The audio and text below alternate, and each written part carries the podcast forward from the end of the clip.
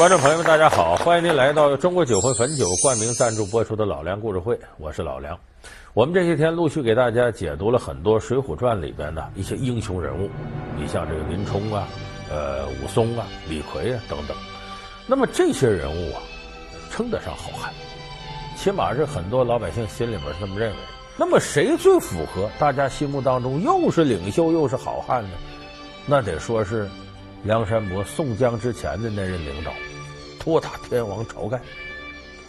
晁盖你就听名晁天王，天王咱们得仰视才见吧，就是这个人是受大家敬仰的领袖。而且晁盖这个人缘不用说，照理说无论是从读者的情绪还是作者的意图上，似乎不应该这么早就把晁盖写死。那么晁盖之死和《水浒》整部书的发展有什么关联呢？咱们今天来解读一下晁盖之死。他义薄云天，为兄弟两肋插刀，伤我兄弟便是断我手足。他英勇无比，悲壮之死令人感叹。到底是何原因让曹盖英年早逝？是性格使然，还是有人陷害？施耐庵用曹盖之死又预示了什么？老梁故事会将为您讲述曹盖之死。首先，咱得说晁盖这个人的出身，他其实是地方豪强。这个人晁保正，搁现在说就是村委会主任。哪儿呢？宋江他们家不是山东郓城吗？郓城下头有个村子，东西村。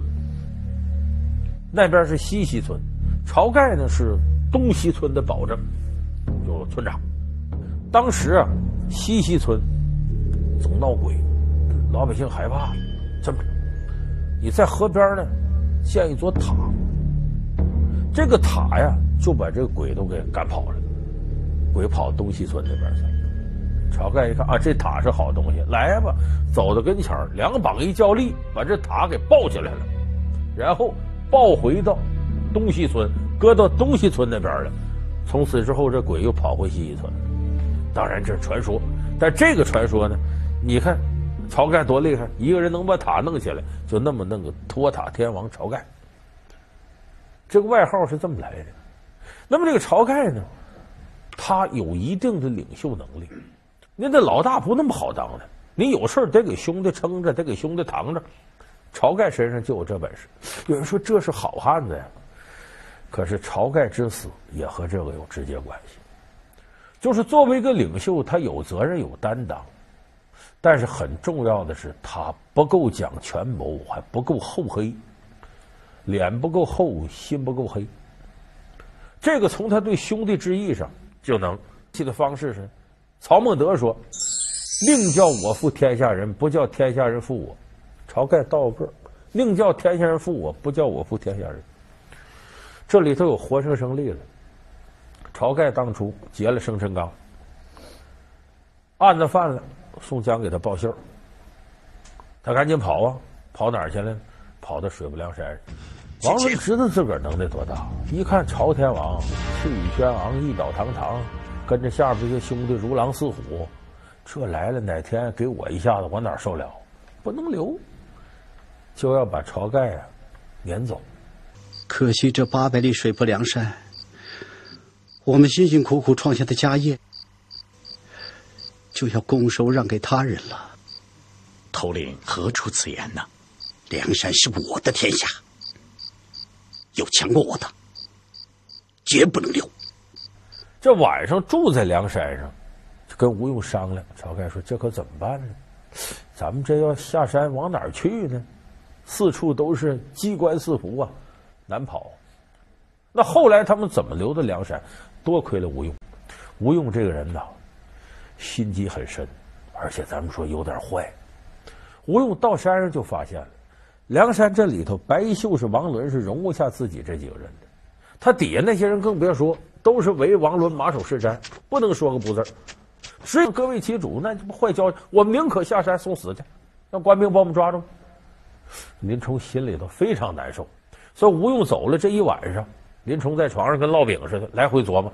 你说这帮人这么好，怎么白衣秀士王伦心胸如此狭隘？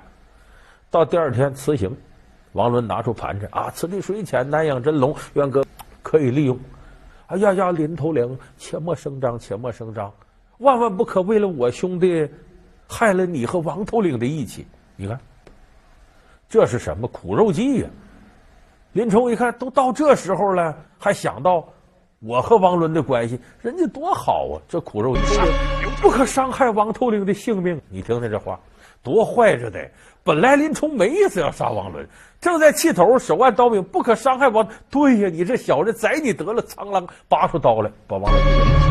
这个人不杀，留他何用？就这么着，吴用他们才留在梁山。所以吴用这时候，如果你按照这个晁盖原来的想法，恐怕就是一拍胸脯得了，我不影响你们，我们走，走可就死路一条。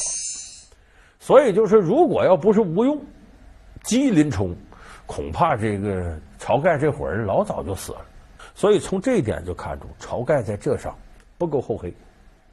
所以晁盖之死，第一个致命的问题在于什么？就是他太讲这个义气，太讲义气，往往为义气所驾，就失去冷静。这是他之所以有晁盖之死的一个原因。直接促成原因是谁促成晁盖死的？是宋江。有说他不一伙的吗？要没宋江，晁盖绝不会死这么早。为啥呢？本来一开始啊，晁盖啊欠宋江钱，欠什么钱？咱都知道宋江冒着生命危险给他送信儿。荆州府正下文来捉哥哥，一刀县衙。哥，所以这个时候晁盖欠了宋江的人情，他得报恩。但是后来晁盖为什么会对宋江这么五体投地呢？甘心的把他引入梁山，不光这，更重要一点的是，晁盖上了梁山得了好了，差刘唐啊给宋江送封信，又送点银子，表示感谢。哪想到宋江拿这个回到自己小妾阎婆惜的地方住，被阎婆惜发现了，就以这为要挟，要不然我就告发你。你的小命捉在我的手里，反倒吓唬我！你来呀，来呀！你这贱人，看我！哎。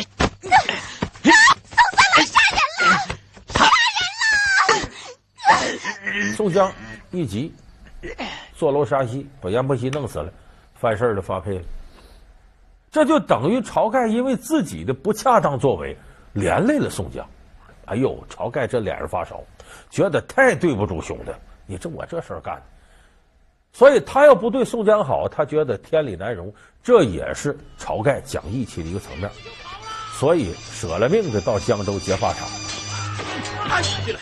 这没人，快点把宋江劫出来，把他接到梁山上。而且晁盖说：“你就为梁山之主，我把你请上来。宋江，你梁山之主，我让位。”宋江想不想？想。所以他当时他都没吱声。这事儿换过来，他俩掉个晁盖肯定不不不不行不行，你把我救上，我怎么能抢你位？绝对不干。这是晁盖。宋江当时就沉吟半晌，他想接。可是问题，晁盖那些还有人曾说干啥？此生救得宋公明，你刚救上来这么一犯人，就当我们大哥了。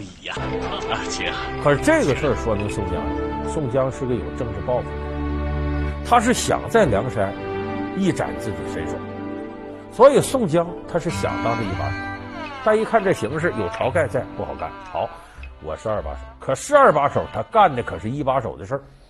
他义薄云天，为兄弟两肋插刀。伤我兄弟，便是断我手足。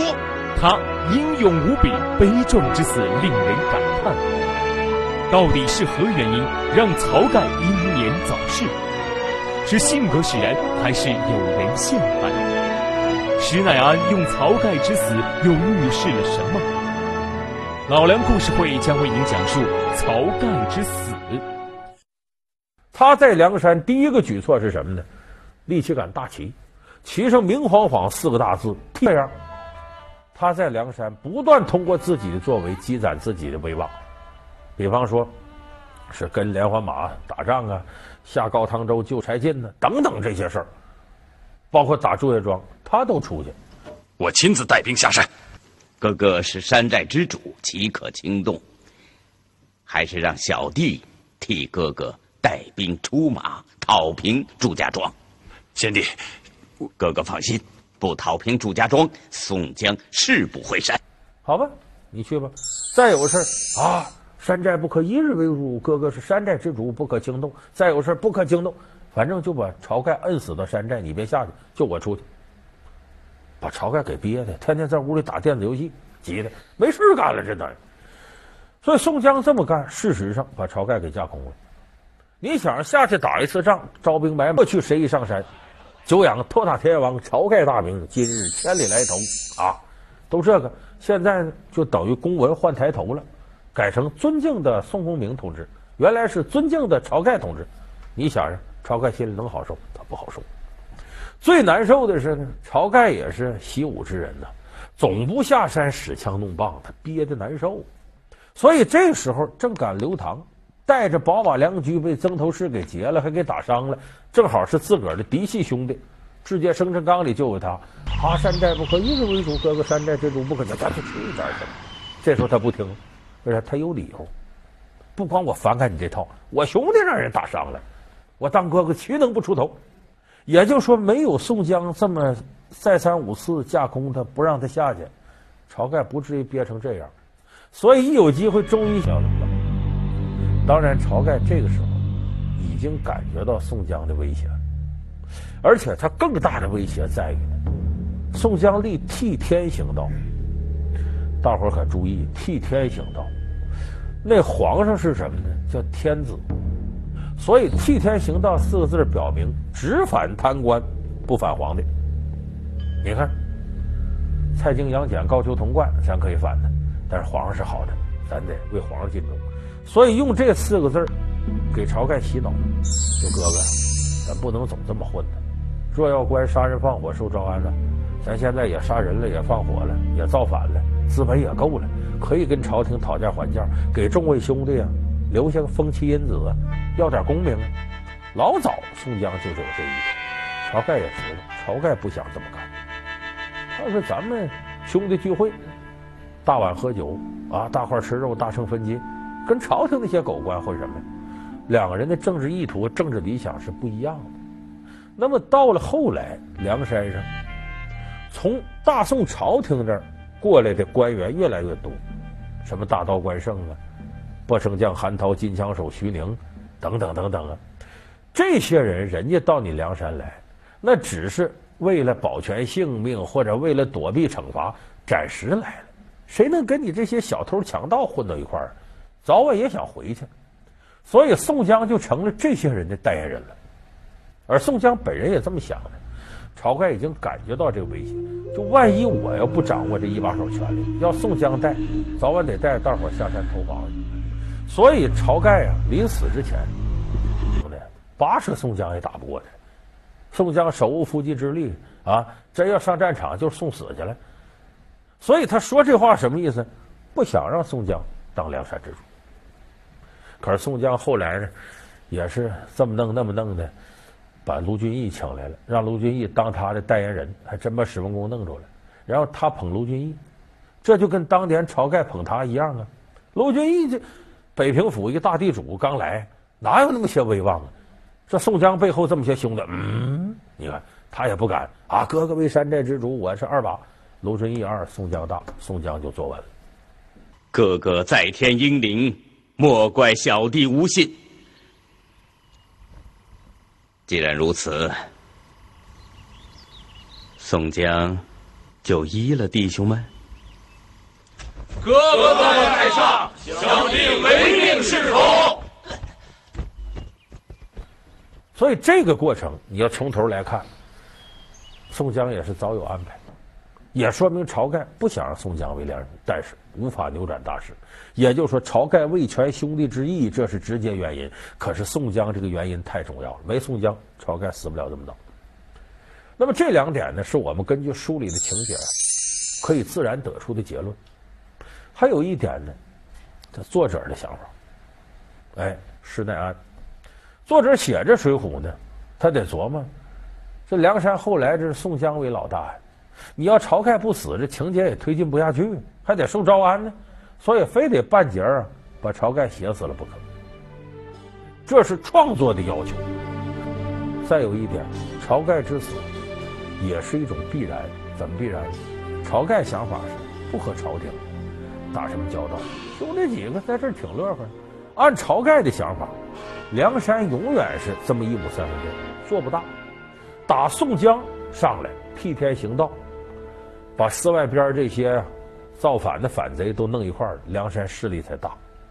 梁山势力一大，朝廷重视，派兵征讨，才跟朝廷打来打去，形成讨价还价，才受招安，才有后来梁山伯兄弟下山悲剧结局。所以晁盖死是必然，他一死，这些人跟着宋江做大，才有出人头地机会，才弄出这么一幅波澜壮阔的历史画卷来。所以无论是小说家言，还是历史角度，晁盖之死都成为必然，大家也就没什么可惋惜的了。乡村教师自比诸葛亮，吴用这个草根军师合格吗？读万卷书，才思敏捷，智多星为何只擅长雕虫小技？和真正的诸葛亮相比，他的功力到底差在哪里？